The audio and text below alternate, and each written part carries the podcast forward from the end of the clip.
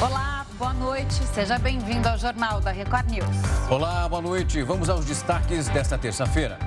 Biden aponta início de invasão da Ucrânia e anuncia sanções econômicas contra a Rússia. Putin recua e afirma que envio de tropas para áreas separatistas não deve ser imediato. Ucrânia pede que países aliados enviem mais armas ao país. E ainda, a chuva forte volta a atingir Petrópolis. O número de mortes chega a 185.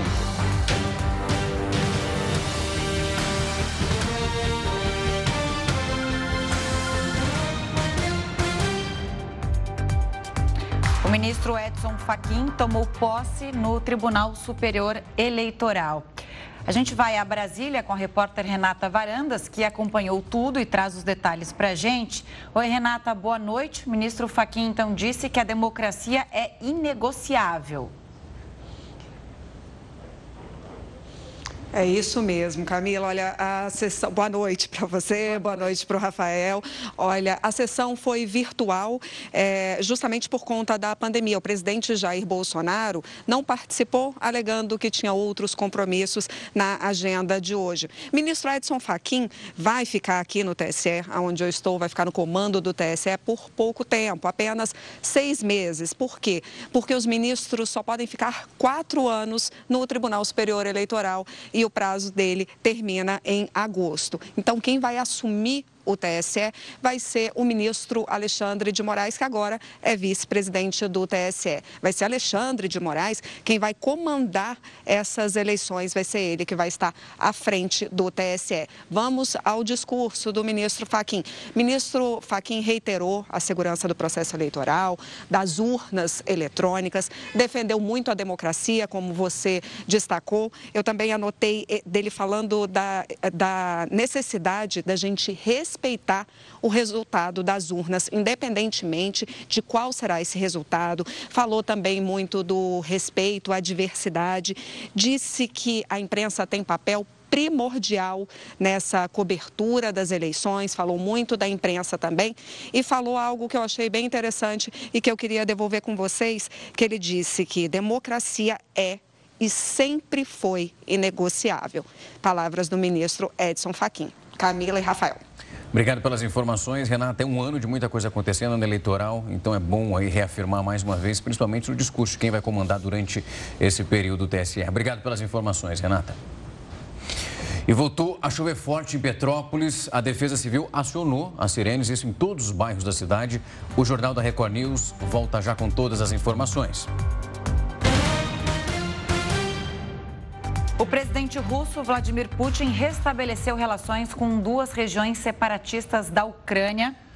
E agora o, a gente vai falar com o Leandro Stoliar, que é o nosso enviado especial à Ucrânia e vai nos trazer mais informações. Leandro, ótima noite para você. E por aí, a tensão também aumentou? Oi Camila, oi Rafael, boa noite para vocês, boa noite a todos que assistem ao Jornal da Record News. É exatamente isso, a escalada de tensão aqui no leste da Ucrânia se agrava dia após dia. Segundo o Ministério da Defesa ucraniano, nove localidades dos territórios separatistas pró-Rússia foram atacadas hoje em Donetsk e Luhansk, inclusive aqui em Mariupol, onde nós estamos essas regiões foram atacadas com artilharia pesada. Ainda de acordo com o Ministério da Defesa ucraniano, um soldado morreu e outros seis ficaram feridos nessa terça-feira em ataques feitos pelos grupos separatistas. Uma usina termoelétrica perto da fronteira pegou fogo após um bombardeio. Um transformador da usina de Luhansk está vazando combustível, segundo o serviço de emergência da estatal. Com o acirramento da situação, o Ministério das Relações Exteriores da Rússia determinou a retirada imediata dos diplomatas da embaixada na capital Kiev e do consulado em Odessa. Imagens mostram os funcionários queimando os arquivos antes de deixar a Ucrânia. O presidente Vladimir Putin também anunciou nessa terça que restabeleceu relações diplomáticas com Donetsk e Luhansk depois de ter reconhecido ontem ontem, na segunda-feira, como independentes as duas regiões separatistas. Com isso, o governo russo enviou tropas para essas duas regiões. Putin disse que os militares foram deslocados para, entre aspas, garantir a paz. A decisão aumenta o temor ocidental de uma invasão militar em toda a Ucrânia. Putin disse que vai esperar para usar essas tropas. Nessa terça-feira, eu e o repórter cinematográfico Luiz Felipe Silveira fomos até um local onde pessoas de todas as idades estão recebendo treinamento para ajudar o exército ucraniano, inclusive idosas de até 80 anos. Todo mundo quer ajudar o exército ucraniano aqui na Ucrânia no momento de uma possível invasão da Rússia no país. Camila e Rafael. Obrigado pelas informações, Leandro. E vários países anunciaram uma série de medidas contra a Rússia, depois que o presidente Vladimir Putin reconheceu a independência das duas regiões que ficam no leste da Ucrânia. O secretário-geral da OTAN, Organização do Tratado do Atlântico Norte, James Stoltenberg, voltou a dizer hoje que a Rússia poderia sofrer sanções internacionais. Isso para frear o avanço da tensão com a Ucrânia. E não demorou muito para que a previsão dele fosse cumprida. Em um pronunciamento feito nesta tarde, o presidente Joe Biden anunciou as restrições à Rússia. Biden disse que inicialmente vai cortar do financiamento ocidental o banco VBE, do banco também militar russo e que a partir de amanhã haverá também sanções financeiras contra a elite russa e os familiares deles. Os Estados Unidos vão continuar provendo toda a defesa que a Ucrânia precisa nesse momento. Nós estamos, junto com os nossos parceiros, fazendo os movimentos de defesa. Nós não temos a intenção de entrar numa luta com a Rússia. Nós não estamos mandando nenhuma mensagem errada nesse momento. Nós vamos continuar juntos com os nossos parceiros principalmente defendendo os nossos aliados da OTAN. Mas não foram somente os Estados Unidos que decidiram agir contra a Rússia. Os países da União Europeia aprovaram por unanimidade um pacote de sanções. O anúncio foi feito após uma reunião entre os chanceleres dos 27 países do bloco. Joseph Borrell, que é chefe da diplomacia da União Europeia, afirmou que o pacote aprovado prejudicará muito a Rússia. Isso porque as sanções miram bancos que financiam operações no país. O primeiro-ministro britânico Boris Johnson anunciou a proibição das operações com bancos russos e três bilionários poderosos do país. Já a Alemanha suspendeu temporariamente a aprovação do gasoduto, que transportaria o gás russo até lá, sem passar pela Ucrânia. O projeto é criticado há muitos anos por diversos países que afirmam que essa medida aumentaria a dependência da Europa em relação ao gás russo. As bolsas da Ásia despencaram hoje em consequência do agravamento da crise entre Rússia e Ocidente. O mercado de Hong Kong caiu 2,69%. A bolsa de Tóquio encerrou a terça-feira em baixa de 1,71%. Em Moscou, os principais índices chegaram a cair mais de 8%, mas ao longo do dia reverteram as perdas.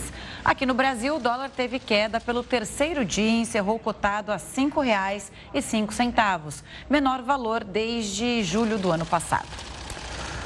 A crise na Ucrânia disparou o preço mundial do petróleo. O valor aqui no Brasil se aproximou dos 100 dólares, o que equivale a 509 reais. Aqui no país, essa alta deve ter impacto nos combustíveis. A gente lembra que o valor é calculado pela Petrobras de acordo com a cotação do dólar e também dos derivados do petróleo, enfim, o efeito cascata. Bom, para fazer uma análise dessa terça-feira, dia de respostas ao governo de Vladimir Putin, tudo isso que a gente viu aí nas reportagens, a gente conversa agora com o Vicente Ferraro, que é especialista em política russa e pesquisador do Laboratório de Estudos da Ásia da Universidade de São Paulo. Vicente, bem-vindo, obrigada pela participação aqui no Jornal da Record News. Boa noite. Falando do Joe Biden. Boa noite, muito... Camila e Rafael. Uhum, boa, boa noite. noite. Obrigado pelo convite. Uhum, obrigada a você por aceitar. Bom, Joe Biden foi muito claro ao dizer que o Ocidente não será enganado, nesses termos mesmo, né? Ele, ele usou. E disse que a invasão à Ucrânia já começou. De fato, Putin está enganando o mundo e, por outro lado, Biden disse que vai mandar tropas ali à, à Europa, né, aos países próximos à Ucrânia. Ameaça ou realidade também? Agora a gente já não sabe nesse jogo de xadrez de, de todos os países, do lado do, do presidente americano, do lado do, do presidente Vladimir Putin, o que é verdade o que é pressão. Sim, é bem, é bem provável que os Estados Unidos enviem mais tropas a, ao leste europeu, mas essas tropas elas se limitariam aos países que são membros da OTAN né? ou seja, países como os países bálticos, ali Letônia, Lituânia e Estônia, a Polônia, são países que têm uma, uma grande percepção da Rússia como ameaça, né? tem um histórico de, de animosidades com a Rússia. Então, é, provavelmente, esse envio do Biden, assim como outros envios desde 2014, quando a, a, as relações entre a Rússia e o Ocidente se deterioraram significativamente a partir da, da, da crise da Ucrânia e da, da, incorporação da Crimeia à Rússia. Então, é, essa presença da OTAN no leste europeu se tornou muito mais forte, muito mais incisiva. Né?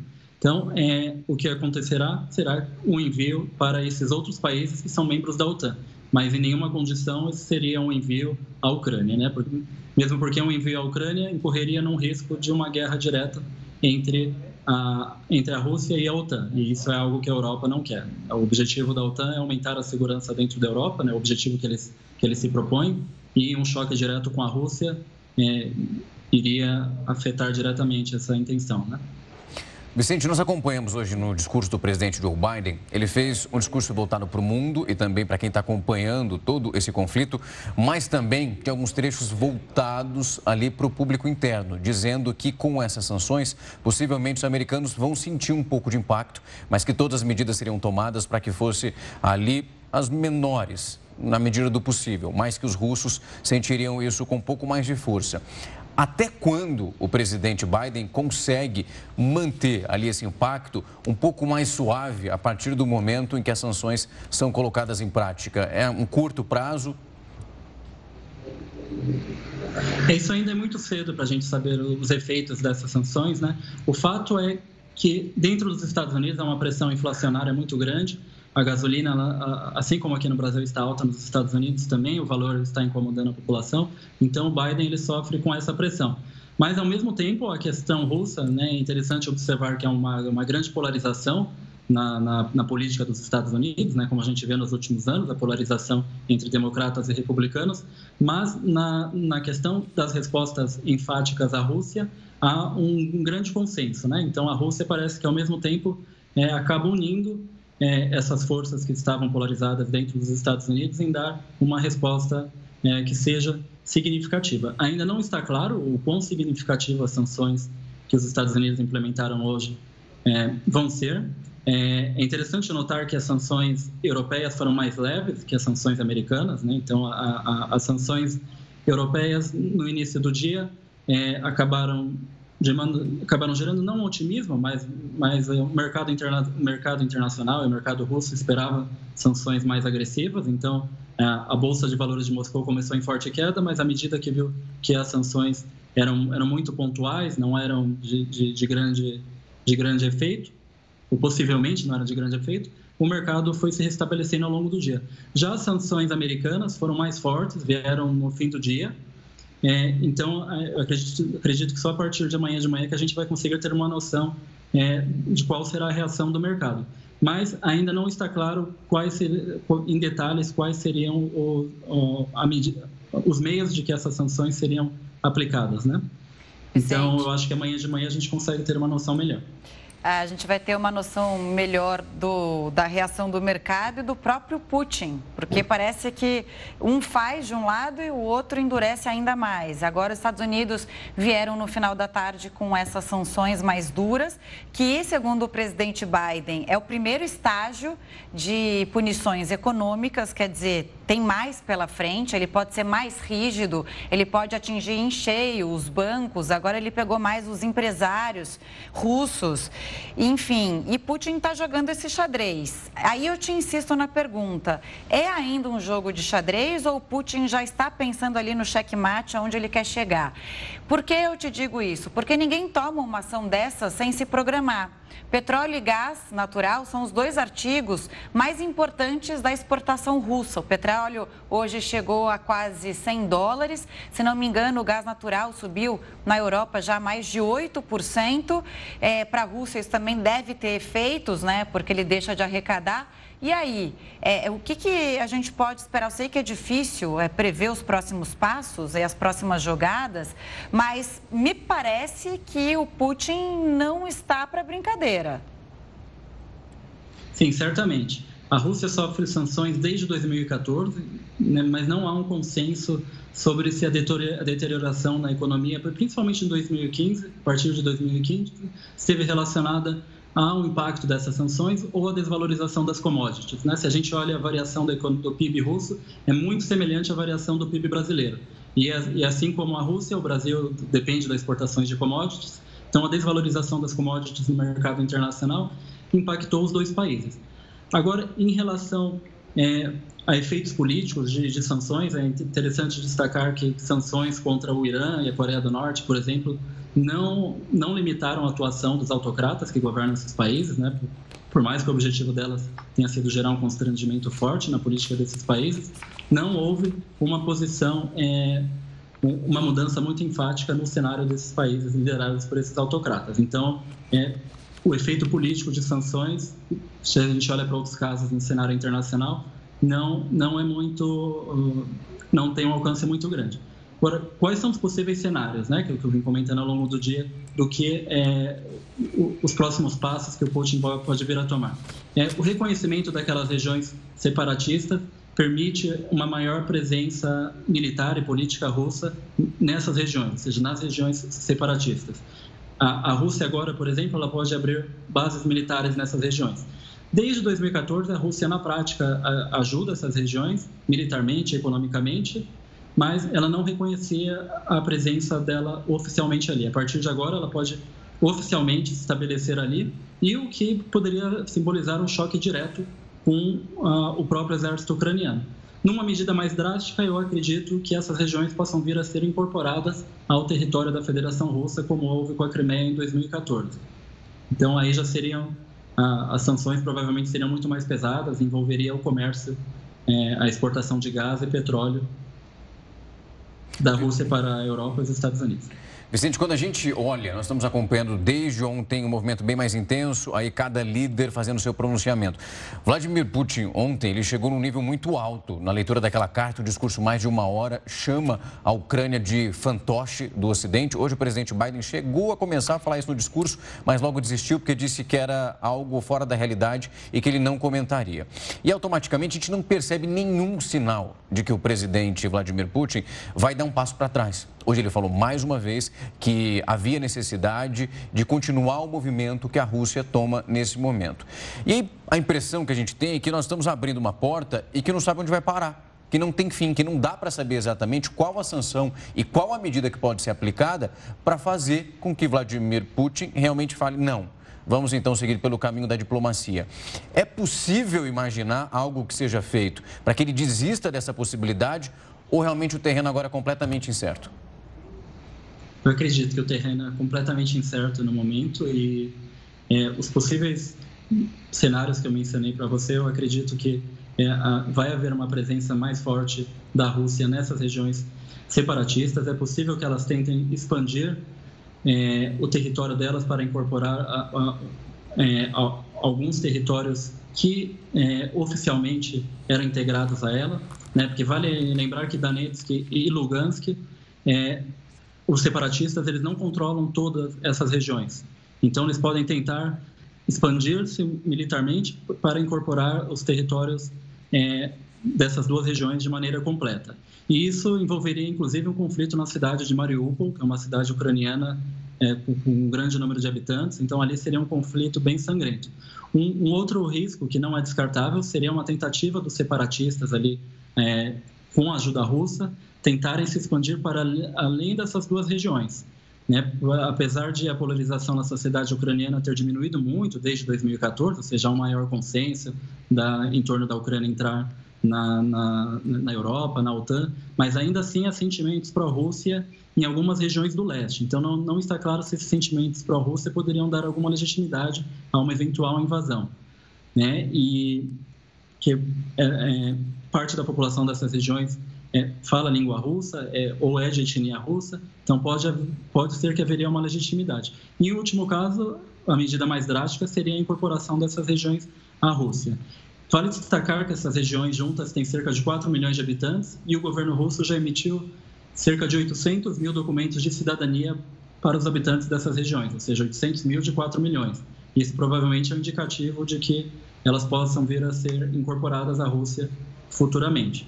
Mas os dois, todas as partes envolvidas elas não têm incentivos para negociar muito. Tanto para o presidente da Ucrânia, seria muito custoso ele se recusar a entrar na OTAN, Né? O próprio projeto de entrar na OTAN e na União Europeia está inscrito na Constituição da Ucrânia, então seria muito custoso para o presidente da Ucrânia falar que vai abrir mão disso por uma pressão da, da Rússia. E mesmo Biden também não tem incentivos a fazer uma concessão para o Putin, que seria uma sinalização de derrota, uma fraqueza. E, e, e, da parte da Rússia também, fazer uma concessão muito enfática seria uma, uma certa derrota. Pois e é, esse aqui é o perigo da situação. Ficou custoso para todo mundo dar um passo ali né, para trás e realmente repensar essa possibilidade de seguir no movimento contrário que não seja o bélico. Vicente, eu agradeço muito o tempo e a disponibilidade. Cada dia é uma leitura diferente, porque tudo vai chegando ao mesmo tempo. Nós vamos acompanhando aí todas as atualizações. Mas, mais uma vez, eu agradeço o tempo e a disponibilidade para fazer a leitura do que está acontecendo entre Ucrânia, Rússia e Estados Unidos nesse momento. Boa noite. Muito obrigado pelo convite. Boa noite. Até. Até mais. O Ministério de Relações Exteriores do Brasil pediu então uma solução negociada para essa crise entre a Rússia e a Ucrânia. O Itamaraty declarou a necessidade de respeito aos acordos internacionais, incluindo a Carta das Nações Unidas. Essa nota, divulgada, cita ainda o representante do Brasil na ONU. O embaixador afirmou que o primeiro objetivo é obter então um cessar-fogo imediato, com a retirada das tropas e também os equipamentos militares da região. O Brasil soma quase 4 mil mortes em deslizamentos desde 1988. Foram 3.758 mortos até o início deste mês, segundo o Instituto de Pesquisa Tecnológica. As vítimas de Petrópolis não foram incluídas, ou seja, esse número é ainda maior. O ano com mais óbitos foi 2011, quando quase mil pessoas perderam a vida nos municípios de Petrópolis, Nova Friburgo e Teresópolis. E hoje, uma chuva voltou a alagar mais uma vez as ruas de Petrópolis. A gente vai para lá então conversar com o repórter Pedro Paulo Filho, que acompanha esses trabalhos. Atualmente também está trazendo todos os dias as últimas informações. E é justamente isso que a gente quer saber mais uma vez, Pedro. Qual a situação nesse momento por aí? Boa noite. Olha, Rafael, parou de chover agora à noite. O céu que estava com já estrelas visíveis voltou a ficar nublado e tem previsão de mais chuva nas próximas horas. Uma boa noite para você, boa noite, Camila, a todos que acompanham o Jornal da Record News. Esse é o oitavo dia que a nossa equipe está aqui em Petrópolis acompanhando os desdobramentos da chuva da última terça-feira. Hoje voltou a chover, moradores voltaram a ficar muito apreensivos. Isso porque com a chuva vieram os novos riscos a quem transita, quem mora na cidade. Nós estamos no bairro Bingen, que fica bem perto ao centro histórico. Essa rua, que eu vou pedir para o nosso repórter cinematográfico mostrar, está parcialmente interditada. Isso porque durante a tarde, durante o temporal, parte da margem do rio cedeu, o solo foi cedendo e havia um risco também dessa rua ser tragada pelo rio. Ali onde está o buraco, ali tem um outro rio que está é, canalizado, ele também transbordou e com isso houve um risco muito grande. Essa área chegou a ser interditada por militares do Exército, agora está em meia pista. A orientação é que veículos pesados de carga evitem essa região. Apenas veículos leves passem, mas alguns acabam passando por aqui porque a mobilização aqui de agentes da prefeitura foi desmontada. Apenas esses cones estão postos aqui para orientar os motoristas. Essa chuva não atingiu só aqui o bairro Bingen, mas também o centro da cidade. E eu vou pedir outros bairros também. Eu vou pedir para a gente rodar umas imagens que um morador do bairro Mosela, que fica aqui perto também, cedeu gentilmente aqui para a Record News. São imagens de câmeras de segurança que mostram uma rua que virou um verdadeiro rio. Na verdade, já há um rio ali margeando a rua. A rua margeia um rio, na verdade. Só que com essa chuva que atingiu a cidade de Petrópolis, essa rua foi tomada por uma enxurrada. O morador me explicou que isso acontece às vezes em alguns verões, de ter algum tipo de alagamento, mas está acontecendo nesse ano com muito mais frequência. Segundo ele, em verão normal, acontece duas, três vezes num ano. Dessa vez, em menos de uma semana, a rua foi tomada duas vezes pela enxurrada. Moradores de outros bairros também ficaram bastante preocupados. Sirenes foram acionadas em todas as áreas críticas aqui de Petrópolis, orientando os moradores a deixarem as casas por medida de segurança, procurarem abrigos públicos até a chuva passar Hoje, por sorte, não houve registros de mais deslizamentos de terra ou morte. Mas agora à noite, a Polícia Civil do Rio atualizou o número de mortos em decorrência da chuva da última terça-feira. Petrópolis já contabiliza 193 óbitos em decorrência da chuva. Rafael e Camila. Pedro Paulo, 193 mortes confirmadas, o que quer dizer que o número de desaparecidos deve ter diminuído um pouco. Queria saber se as buscas já foram retomadas e fazer uns comentários. Primeiro, essa ameaça que vem do céu, né? Você aí trabalhando, deve estar todo mundo ligado ali no céu para ver se essas nuvens vão chegar ou não. É como você disse, uma hora está estrelado o céu, de repente essas nuvens chegam sem avisar e ficam represadas nesse morro, porque Petrópolis fica num lugar muito alto ali da região serrana do Rio, né? E também é, quando você mostra essas imagens aqui pra gente, fica muito claro que Petrópolis não aguenta mais chuva. Dessa vez, ó, olha aí as imagens. Exato. Os moradores tiveram a sorte de a água ficar represada para o lado de fora. Quer dizer, esses muros servem como uma, uma barreira ali. de contenção é. para essa enxurrada, né, Rafa? Não, não entrar nas casas e a gente vê essas perdas. Agora, imagina a cabeça desses moradores. É, olha, olha o dilema: ficar ali morando, correndo risco né? Ou deixar tudo para trás. É muito difícil, porque eu acho que se fosse eu ali naquela situação, eu não saberia o que fazer. É o que você construiu a vida inteira, é tudo que você tem, é teu lar, a tua casa, as tuas coisas, né? E ao mesmo tempo a sua vida. Então é um Exato. dilema muito difícil de, de você chegar a uma conclusão, né, Pedro Paulo? Pois é, inclusive nessa parte onde a gente tem esse vídeo da câmera de segurança, eu conversei com outro, um comerciante, na verdade, que por causa dos riscos dos verões passados, ele instalou uma espécie de comporta na porta da loja, na entrada da loja dele. Eram duas madeiras que ficavam fincadas no solo para evitar que a água ultrapassasse e acabasse prejudicando, danificando todos os produtos dele. Ele disse que hoje ele colocou essa comporta a tempo e a água água chegou só ao primeiro estágio, ou seja, ele não perdeu nada. Mas na semana passada, a chuva foi tão forte que a água, a correnteza, conseguiu rachar e quebrar parte da madeira que servia como comporta. Então, assim, ele fala que espera uma solução, mas aí é dragagem de rios, também limpeza de bueiros. Infelizmente, é uma área que já é suscetível a esse tipo de incidente climático e ainda com a ocupação desordenada e a falta de cuidado para essas pessoas, elas ficam ainda mais à mercê desses transtornos. Bom, Camila, você comentou, pediu, perguntou sobre a questão dos, das buscas pelos desaparecidos. Por causa da chuva de hoje, as buscas precisaram ser interrompidas por medida de segurança, o solo ainda estava muito instável, por isso as equipes tiveram que sair, inclusive as equipes de imprensa. Só que as buscas continuam porque ainda há muitos desaparecidos. E aí eu separei uma outra imagem muito chocante, porque a gente está aqui há oito dias em Petrópolis e ainda não para de se impressionar com as informações que chegam.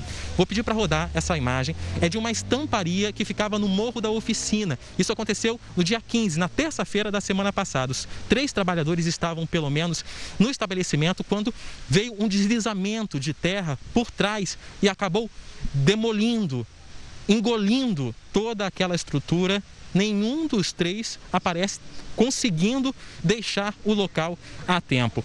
O Corpo de Bombeiros confirmou que essa estamparia faz parte da área quente, ou seja, da área onde há buscas ativas por sobreviventes ou por corpos, mas até o momento não há informações se alguma dessas três pessoas foi encontrada com viva ou se os corpos foram localizados. Até o momento, o número de desaparecidos chega a 69. Esse número está caindo na medida em que os corpos são encontrados, já são 193 óbitos confirmados. E uma, uma informação assim que entristece, desses 193 óbitos, pelo menos 33 eram crianças ou adolescentes.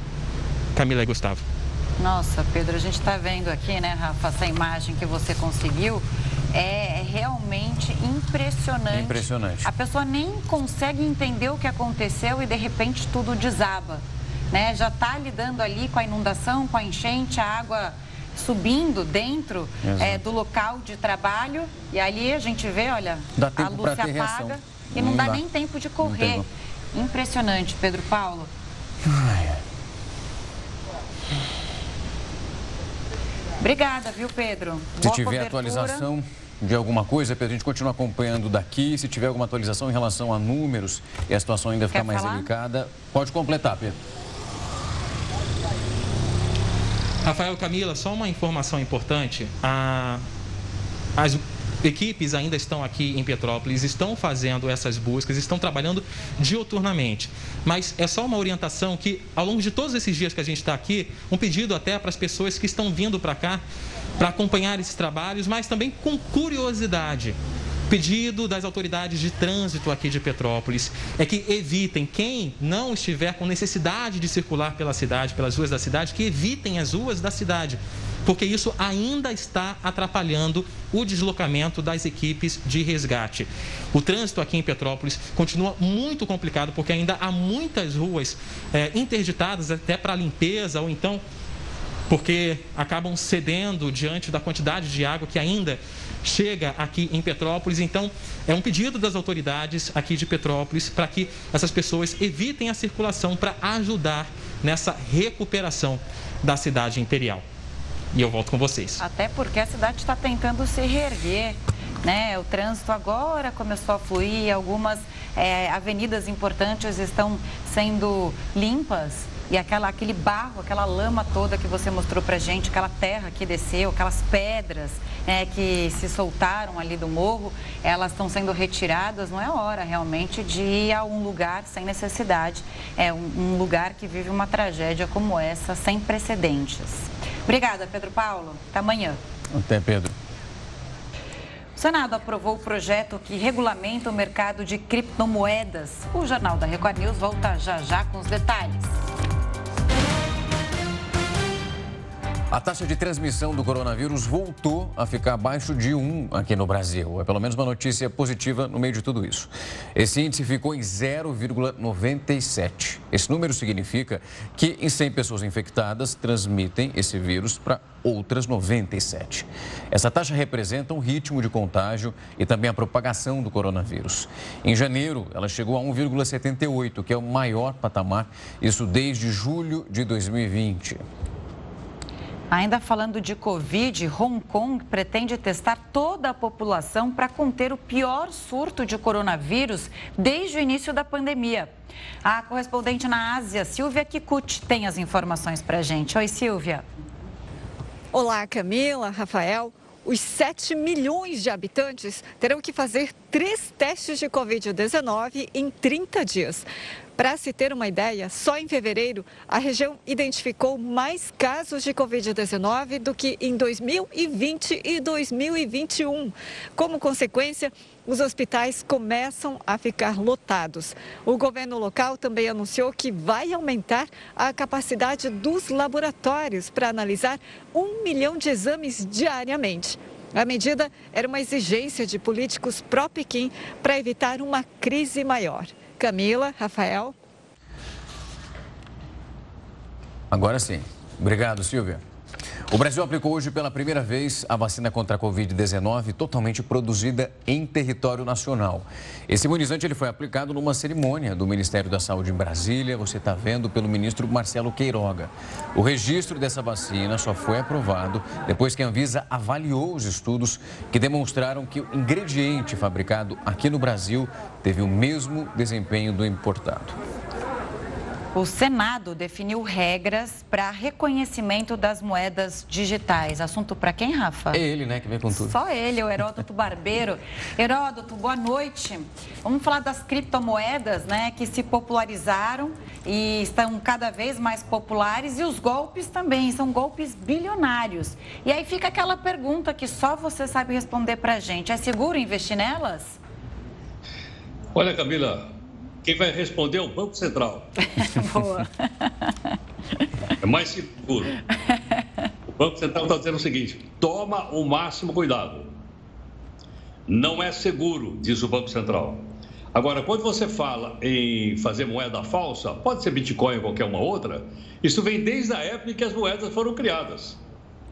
Lembra da, dos irmãos Metralhas, por exemplo? Os irmãos Metralhas, eles fabricavam papel moeda, é, sempre aparecem as histórias de fabricar. Ah, a, aquela série na televisão chamada Caça de Papel. Lembram dela ou não? Sim. Famosa. Sim, essa, essa é mais recente. o euro, não é isso ou não? É e isso. vai por aí afora. Pois é, então. Agora, então não seria, não seria nenhuma novidade se também fizesse a mesma coisa com o Bitcoin. Só que tem um pequeno porém.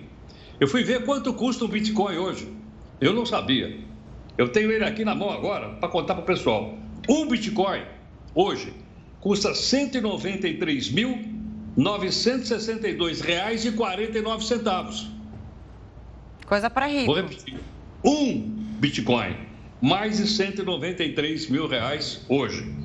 E hoje, ele teve uma alta, para você ter uma ideia como isso sobe e desce, ele teve uma alta de 0,24%.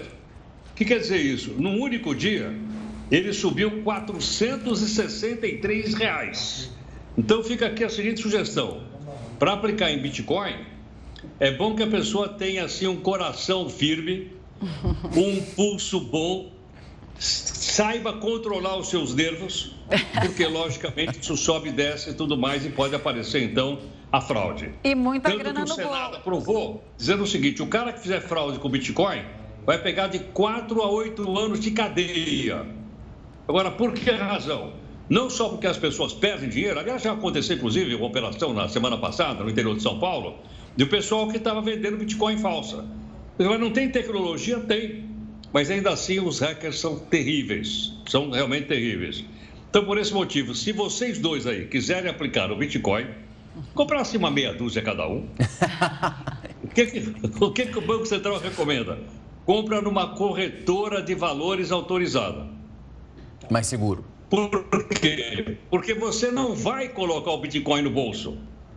Porque o Bitcoin, ele não existe fisicamente. Como não existe? Não existe, ele é um número de computador, mais nada. Então ele é uma moeda digital. Ele só existe no computador ou no tablet ou no celular. E outra coisa, um perigo danado, porque você tem uma senha, às vezes a pessoa morre, não deixa a senha para os seus herdeiros e as pessoas não conseguem recuperar a grana que colocaram no Bitcoin. Então, todo cuidado é pouco, ainda que não há outra alternativa. Nós vamos indo na direção da moeda digital, quer a gente goste, quer a gente não goste, quer alguns países proíbam. Por exemplo, a China proibiu. Né? Mas nós estamos indo nessa direção. Bom, gostar a gente até gosta, né? O duro é ter dinheiro para comprar um Bitcoin. O bolso pesa. Ô, Heródoto, será que dá para comprar centavos de Bitcoin ou é um Bitcoin mesmo? Dá. Dá para Não, não, comprar? não. Dá para comprar centavos também. Dá, você pode comprar centavos. Se o Bitcoin, eu disse aqui, custa 194 mil reais, você pode comprar centavos sim. Mas a questão é o seguinte: você precisa esperar o o mercado subir ou descer para você vender e colocar a diferença no seu bolso. E bom lembrar o seguinte: mais uma vez, o Bitcoin não é físico. Eu não ponho esse dinheiro no bolso. É um dinheiro que eu tenho lá, lá no no mundo. eh, Quer dizer, não, a tecnologia, é- é- a palavra é bonita, é blockchain. Blockchain. Ela, ainda sendo esse super blockchain, tem hacker que entra lá e causa problema. Então, máximo cuidado. É aquele NFT que a gente falou aqui outro dia, você parece que faz aplicação por criptomoeda, daí tem esse sistema de blockchain. Eu não estou acompanhando essa tecnologia, você sabe que eu não sou muito dessa, mas que bom, você explicou aqui, é, deu para entender um pouquinho coisinha melhor mais. dessas moedas digitais. Ah, Só uma coisinha a mais. Do que os governos têm medo, a Bitcoin? o quê? Ela é usada para lavagem de dinheiro, porque ela é incontrolável, e para financiar o terrorismo no mundo. É. Tem que ter regulamentação mais dura aí, não tem, não tem jeito, né? Se a gente está caminhando para isso, não é à toa que a China já deve é, ter cancelado, né? Moeda digital. Vamos ver o que vai acontecer aqui no Brasil. O que a gente está vendo, eu vi nesses dias, eu né, não vou falar que eu sei mais ou menos de cabeça, que um, um casal de brasileiros também aplicou um golpe gigantesco, bilionário com, com bitcoins e até foi preso nos Estados Unidos. Foi uma notícia recente aí que até me chamou a atenção. Eu até queria fazer uma entrevista para falar desses golpes bilionários aqui, mas também não, não me aprofundei muito. Vamos ver o que vai dar. Estaremos acompanhando, Heródoto. Dicas anotadas, quem sabe. Não surge uma grana para fazer esse investimento, mas também com muito cuidado. Grana não, muita grana. Até daqui a pouco, Heródoto. Tchau. Até já, então, obrigado. Até já. E mil cidades brasileiras cancelaram agora as festas públicas e também privadas no carnaval. O Jornal da Record News volta já para falar disso e muito mais. Rafa já adiantou esse assunto aqui, agora a gente fala dela, é, do assunto completo. Ao menos mil cidades brasileiras cancelaram tanto as festas públicas quanto as privadas no carnaval deste ano. O levantamento é da Confederação Nacional de Municípios. Entre as cidades que suspenderam todas as celebrações estão Recife, Brasília e Guarulhos. Ainda de acordo com a pesquisa, 538 cidades optaram por manter apenas os eventos privados, caso do Rio de Janeiro, São Paulo, Salvador e Belém. Outros 72 municípios escolheram permitir os dois tipos de festividades. E mais de 500 cidades não definiram as medidas para o feriado. O estudo consultou mais de 2 mil prefeituras entre 14 e 17 de fevereiro sobre os planos para a folia e a situação das regiões em relação à pandemia. Rafa, você gosta de carnaval? Eu gosto. A gente estava comentando aqui que sente falta, mas agora não dá, não adianta. Vai ter que segurar um pouquinho. Tem que segurar. Vamos ver, né? Foi adiado. A hora que chegar a festança com segurança, vai estar. Tá Aí ninguém segura mais ninguém. Bom, ontem, você deve lembrar que o Heroto Barbeiro trouxe uma dúvida que é bem pertinente. Por que, que o Brasil não é autossuficiente em trigo? Eu acordei pensando nisso hoje, eu sabia que ele ia responder. Heroto, volta aqui para conversar com a gente mais uma vez. Aqui um passarinho me contou que o Mercosul tem um pouco a ver com isso tudo? Tem, tem um pouco a ver, sim. Você lembrou bem, Rafa. Ah, só um detalhe. Isso influi no preço do pãozinho francês, que não existe na França. Eu não sabia que pãozinho francês não existe na França. Também não. Olha que coisa. É, não existe. O macarrão, que existe na Itália, e a pizza, né? que faz a gente até engordar um pouco. Agora, estava vendo o seguinte, o que, que acontece? 60% do nosso consumo do, do, trigo, ele é importado. E nós pagamos em dólar. Hoje até que o dólar está bonzinho. Ontem eu falei que o dólar estava em R$ 5,05, hoje caiu para 5,4. Né? Um pouquinho menor ainda hoje o dólar. Mas ainda assim a gente compra em dólar. Agora, o que acontece? O que acontece é o seguinte, primeiro, a qualidade do trigo plantado no Brasil não é boa. As sementes que são plantadas no Brasil, elas são misturadas, então, consequentemente, os, a, a, os moinhos não querem comprar. Tem uma semente boa em Minas Gerais, mas, por exemplo, a produção do, do maior estado que é o Paraná, não é uma produção de boa qualidade. Então, por esse motivo, o pessoal prefere importar. Só que para importar, você vai pagar em dólar. Agora, a gente importa de quem? Claro, de los hermanos, né? os nossos é, amigos aí do sul, dos argentinos, que tem uma boa qualidade e mandam para cá. Agora, onde é que entra, Rafa, o Mercosul nessa história? É que esse trigo, ele tem uma tarifa mais baixa para os argentinos, senão eles não compram os carros fabricados no Brasil. Não é legal hum. isso? Trocando, troca. Então, as montadoras aqui né, são favorecidas por, pelo acordo do Mercosul e a gente paga o trigo mais caro por causa disso, por causa dessa troca entre o Brasil e a Argentina, que são os dois maiores parceiros do Mercosul. Agora, a gente vê o seguinte, mas Dá para mudar essa situação? Dá. Se o Brasil é o maior produtor mundial de soja, é um dos três maiores produtores mundiais de milho e outras coisas, por que não o trigo? Quando eles acertarem a semente e ela for de melhor qualidade para competir com a da Argentina. Eu não sabia, por exemplo, que o trigo da Argentina tem mais glúten do que o do Brasil. Por quê? Qualidade da semente. Não sabia disso, andei dando uma olhada para me contar aqui para o pessoal. Então aí nós vamos ter condições de competir. E aí então nós teríamos que ter um preço melhor internamente para estimular aquele cidadão que já planta, etc, etc, a plantar também trigo e a comprar a produção interna brasileira. Mas isso não, é, uma, é uma coisa que pode ser resolvida relativamente é, no prazo relativo. Mas por enquanto o pessoal não está estimulado, porque esperam também que haja alguma participação do governo federal incentivando o trigo. Do outro lado, há aqueles que dizem o seguinte: por que, que a gente não troca o trigo por outra farinha? Qual? Centeio, por exemplo, pão de centeio. Ah, não fica Mas é a que mesma por causa coisa. da nossa tradição cultural, não é? a gente gosta daquele pãozinho branco e tal, quentinho, que tem na Crocante. padaria do São É. Manuel, não é? É isso aí. É verdade? A gente poderia substituir por um outro, mas por enquanto nós vamos ter que continuar importando trigo de Los Hermanos e pagos em dólar.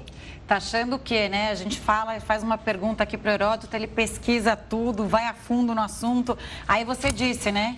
A história do pãozinho francês não ser da França. Eu fiquei curiosa, até peço desculpa enquanto você estava falando uma parte do texto, vim dar um Google para não deixar essa resposta para amanhã, né?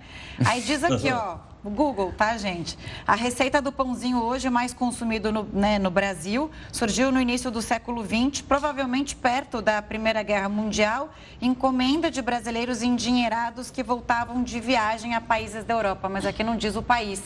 A gente podia pesquisar e falar amanhã também, né? Qual é o país? É que não deu tempo de eu pesquisar. É, eu, eu já vi aí que, aliás, eu vi uma, uma publicação de várias coisas que a gente acha que são estrangeiras e são brasileiras.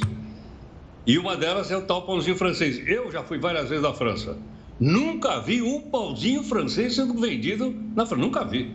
Eu vi aquela baguete, que é aquele pãozão grandão. Sim. Pãozinho francês, só aqui no Brasil. Ah, isso aí. E, Olha, com muito orgulho, pãozinho francês. Vou até comer um chegando em casa.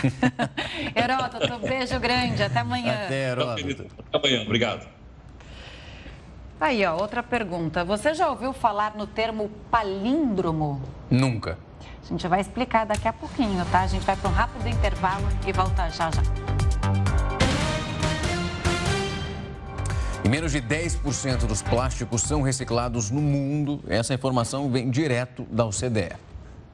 Em 2019, foram produzidas mais de 460 milhões de toneladas de plástico e apenas 9% delas foram recicladas, de acordo com a OCDE. Enquanto isso, 69% do plástico foi incinerado ou encaminhado para aterros controlados. Os 22% restantes foram abandonados em aterros ilegais ou jogados nas ruas. A OCDE solicitou uma resposta mundial e coordenada para que a ONU comece o Tratado Internacional contra esse tipo de poluição no mundo. O consumo desse material caiu em 2020 por causa da pandemia, mas o uso de plásticos descartáveis aumentou e essa tendência tende a piorar com a recuperação da economia. O investimento mínimo para criar a gestão de reciclagem nos países de baixa e média renda é estimado em 28 bilhões de dólares por ano. Na semana que vem, a negociação de um tratado internacional deve ser iniciada durante a Assembleia da ONU para o Meio Ambiente. Ainda falando de meio ambiente, a poluição sonora é um dos principais problemas das grandes metrópoles. Sirenes, buzina Barulhão. de carro. Bom, barulho, né, Rafa? Excessivo é tão grave que já é considerado um assunto de saúde pública. A capital paquistanesa é uma das cidades mais ruidosas do mundo, de acordo com o relatório Fronteiras 2022 do Programa das Nações Unidas para o Meio Ambiente, ao lado de cidades como Bangkok e Nova York. A ONU identificou a ampliação da poluição sonora nos centros urbanos, com potenciais problemas para o bem-estar e a saúde pública. Esse fenômeno pode resultar em doenças cardíacas, diabetes, de audição e distúrbios mentais. Entre os grupos populacionais mais atingidos estão segmentos vulneráveis, que moram próximos a estradas e rodovias, como jovens e idosos. Este problema também pode afetar animais, alterando as comunicações entre as espécies. Agora chegou a hora da verdade, Camila. Você sabe o que é um palíndrome? Camila já ali, ó, pesquisando. E exatamente o que que estamos aí hoje? O palíndrome é uma data que permanece igual se a gente olhar ali os números do dia, mês e ano de trás para frente, lá frente para trás, não vai mudar nada. O dia 22 de fevereiro de 2022 é o último palíndrome dessa década. Então aproveita, fotográfica, aproveita, faz um auê pelas redes sociais. O próximo vai acontecer só no dia 3 de fevereiro de 2030. Eu tinha visto uns posts, mas não tinha entendido essa coisa do 202, do 22. Agora é 0, daí vai ser 03, do 02, 20 e 30. Achei curioso. É uma equação quase.